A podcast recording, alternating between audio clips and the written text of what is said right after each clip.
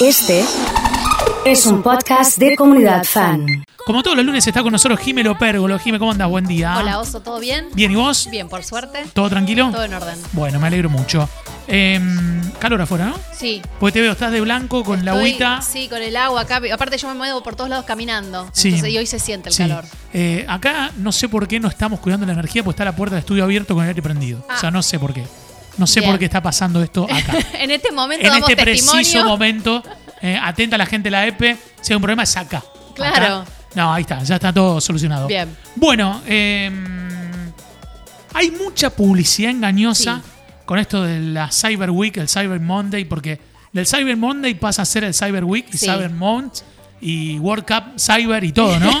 o sea, eh, ¿estuviste viendo, Emma, también algunas cosas? Estuve, sabe, Cyber EAR, te iba a decir. Claro, anda, claro. Anda a chequear todas las publicidades que te venden. Sí, sí, mu- muchas cosas, ¿no? No, tremendo. Viajes, eh, mucho eh, electrodoméstico vi mucho. Sí. Dando vueltas. ¿Qué podemos hacer ante la publicidad engañosa? Además de prestar atención, obviamente. Exacto. Bueno, primero, la realidad es que hay una ley que establece que la publicidad nunca debe ser engañosa, con lo cual ya hacer publicidad engañosa es un delito. Sí. O sea, está penado y, y- y podemos, eh, se puede multar a quien lo haga. ¿Qué, ¿De qué hablamos cuando hablamos de publicidad engañosa? ¿De qué justamente? hablamos? Cuando alguien te ofrece algo, por ejemplo, te ofrezco esto a tal precio, pero Sí. está la letra chica que vos no viste, que no está escrita y que no te la explicaron. Entonces, por ejemplo, cuando vos decís, eh, cuando, no sé, vas a un lugar y hay un eh, perchero que dice todo a 200 pesos. Y vas y en realidad hay prendas de 900, de, bueno, Claro, a lo mejor el 200 pesos abajo decía chiquito menos. Claro, o ¿Viste? a partir, viste que después te ponen a partir de, entonces hay una de 200 o, o ninguna porque ya se terminaron y el resto salen todas 2000. Bien. Entonces, ¿a qué se refiere la publicidad engañosa o de qué hablamos? Cuando vos, el producto se tiene que condecir inmediatamente y sin que te lleve a ningún tipo de confusión con la explicación o con la oferta que te hacen. O sea, tiene que haber una identidad absoluta entre lo que se te ofrece y lo que estás viendo. No puede, no, no- o sea, por ejemplo, supermercado, precio de la yerba. Sí. La yerba está arriba de un precio que dice 5. Vas y te la cobran 10. No, mirá, el precio que estaba era 5. Claro, dice, no, pero eso si lleva la segunda unidad. Sí, Así. o era otro, era otro producto que en realidad se terminó y quedó mal acomodado. Bueno, lo lamento. Yo vi este precio, me tenés que cobrar este precio. No te lo cobro este precio. Bueno, te denuncio en defensa del consumidor. Claro, bueno, ahí, ahí donde quería llegar, ¿no? ¿Cuál Sí. es la herramienta que Sí. tenemos para eso? La realidad es que, por supuesto, las herramientas requieren de un esfuerzo extra del consumidor porque vos tenés que tomarte la molestia de. Pero hay que hacerlo. La verdad es que hay que vencer eso y hay que hacerlo. Hoy Defensa del Consumidor, por ejemplo, lo que es a nivel provincial, todas las denuncias se hacen online. O sea, vos, eh, hay un formulario prefijado, llenás tus datos, describís lo que pasó y hasta podés subir archivos con fotos de si la factura, si te dieron factura, si no te la dieron, si el producto estaba fallado. Subís todo ahí. Y después te comunican con vos cuando te asignan audiencia. O sea, ellos se encargan de, de notificarle a, la- a tu denunciado Sí. y eh, formalizan una audiencia que te llaman para que vos vayas. Eh, y ahí, bueno, verán qué, es lo que vos querés, si te repongan el producto, que te lo arreglen, que te indemnicen, que te devuelvan la plata, lo que sea. Pero generalmente cuando uno avanza hacia la instancia de la eh, queja o denuncia en defensa del consumidor, las mismas empresas o negocios ya reculan, hablando en, español básico, y te dicen, no, no, pará, pará, pues, ¿qué querés? ¿Te devuelvo la plata? Bueno, veámoslo, porque des- después los multan. Por eso hay que hacerlo, porque se abusan de nuestra inacción.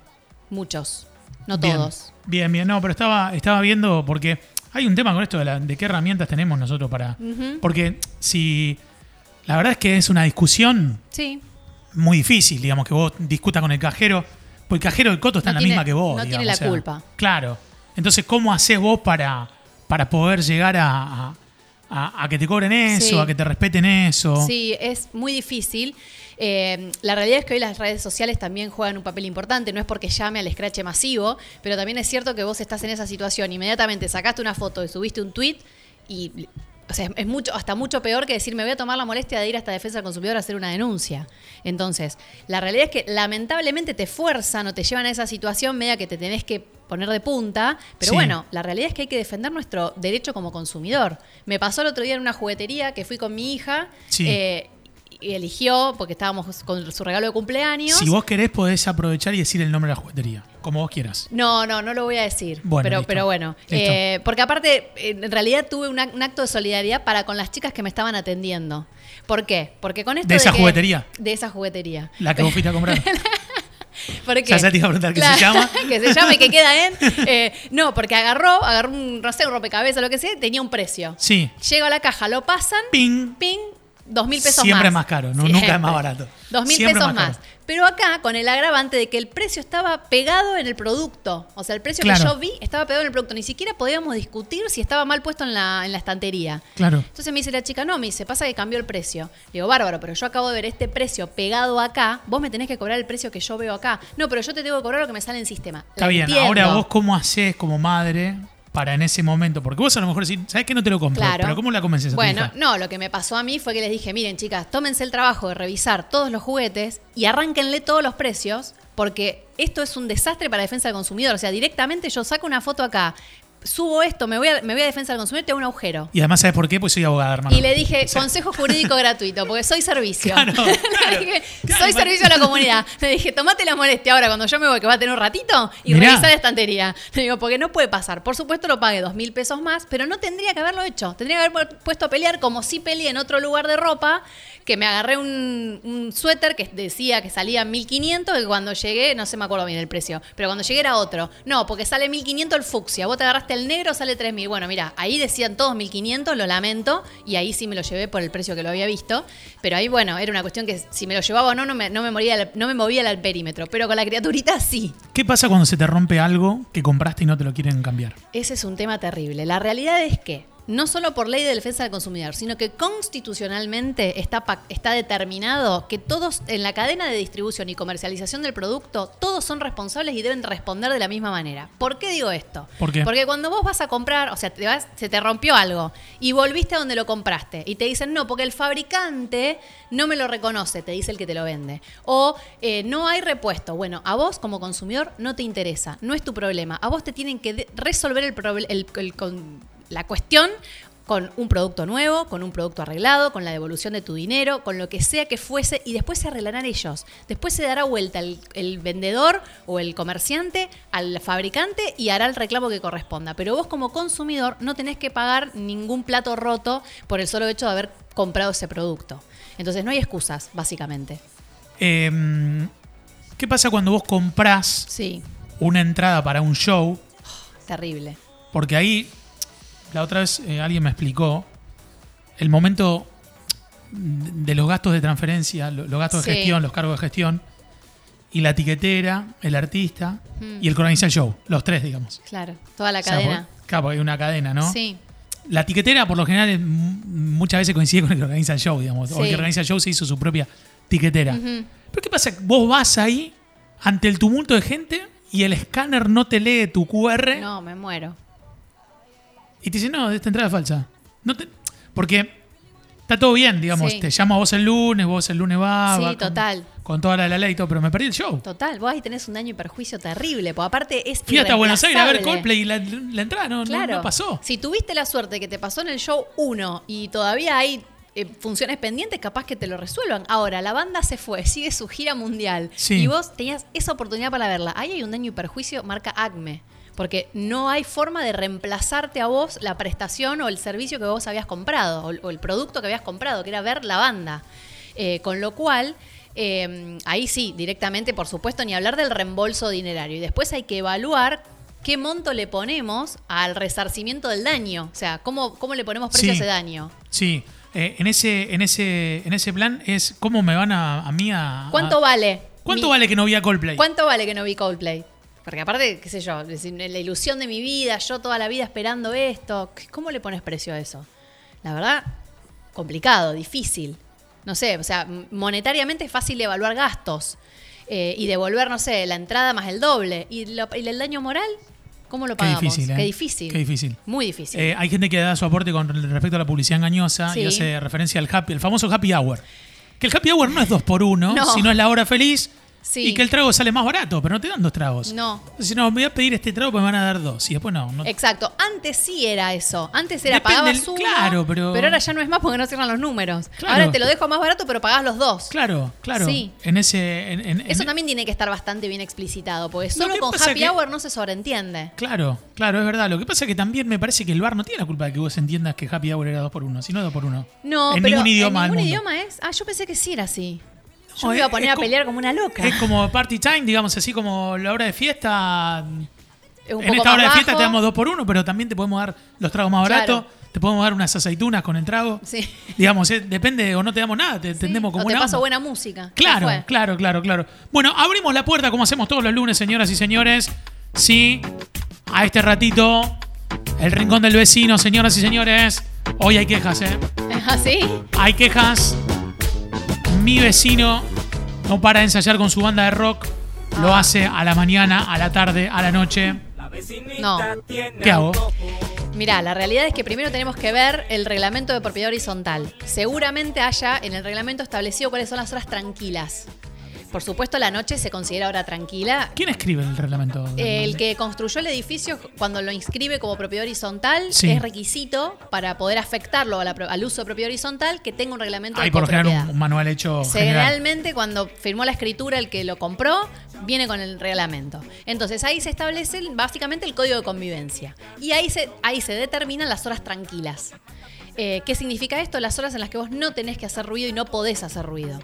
Después se supone que el ruido tiene que ser el ruido normal de la convivencia. Porque ahí te digo, bueno, está bien, no podés hacer ruido hasta las 3 de la tarde. De 3 a 6 podés. Ahora, ¿tocar la batería es un ruido normal de convivencia?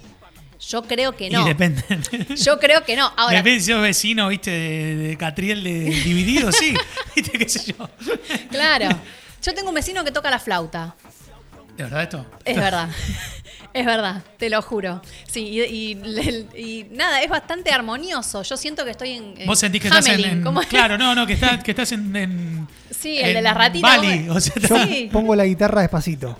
Bueno, vos, por ejemplo, pero- ¿cómo haces con tus Tengo el, ensayos? par- tengo el parlante y viste que son, son cortitos los ensayos, pero eh, es el parlante. Lo intento poner arriba de una mesa para que no vibre Para tanto en el suelo. claro. Vos, por ejemplo, volvés ahora a tu casa y Sí. si tengo ganas de tocar la guitarra un rato para relajarme. Toco la guitarra y me escuchan, guitarra todo el me día. escuchan tocar la guitarra. Te Sí. tocan timbre. Sí. Si flaco, vos no podés cortar con la guitarra porque rindo mañana, te pido por favor, no me puedo concentrar. ¿Qué le decís? Habla con Jimelo Pérgolo, que es mi abogada. digo. ¿Ah, sí? Así me vas a Claro.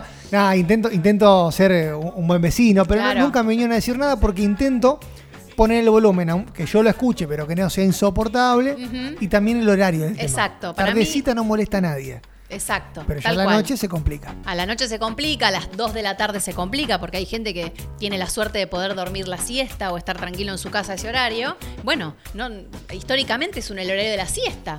O sea, el los que venimos del barrio, el horario de la siesta. Eh, entonces, bueno, cuestión un poco eso, ¿no? Pararse en, en- en la coherencia, en el territorio de la coherencia y decir, che, molesto, molestaré mucho, poco, cuánto hago, qué puedo hacer para molestar lo menos posible. Y todas esas cuestiones, evaluarlas antes de ponerse a eh, practicar con la banda en un horario que moleste a los vecinos. Bien, excelente, sea de que, del rubro que sea la banda. Sí. Eh, bueno, tengo un tema acá importante. a ver. Se hace la cena del barrio, ¿viste? Sí. En las cuadras. Sí. Y hay gente que no quiere ir a la cena del barrio.